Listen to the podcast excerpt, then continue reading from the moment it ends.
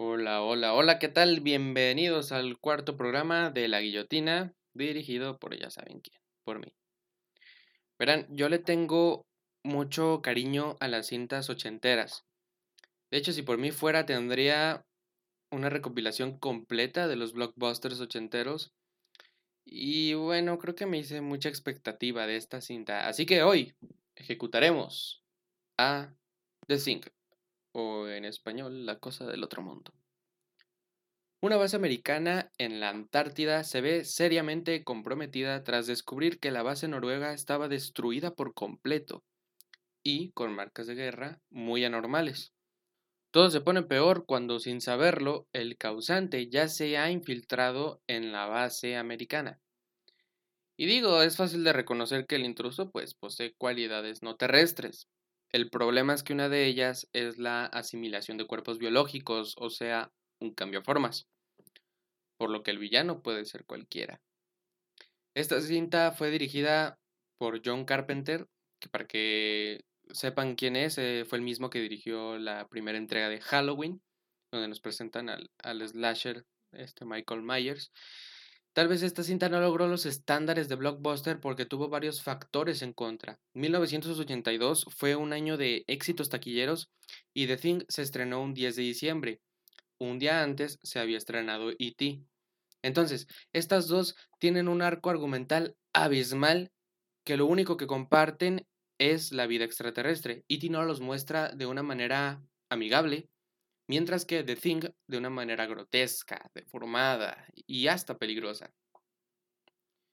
Estos factores más los contundentes fallos que tiene en su producción la llevan a ser considerada por algunos como una película de culto y no meramente un blockbuster. Personalmente siento que el guion no fue el mejor para esta película, porque deja muchos cabos sueltos y hay una comunicación entre los personajes un tanto forzada. Yo creo que John Carpenter estaba tratando de mostrar un ente extraterrestre muy peligroso, con apariencia bestial, y creo que eso sí lo logra, porque es de estremecerse, te estremeces a fuerzas en las escenas donde esta cosa aparece, pero yo creo que no dio su gran potencial.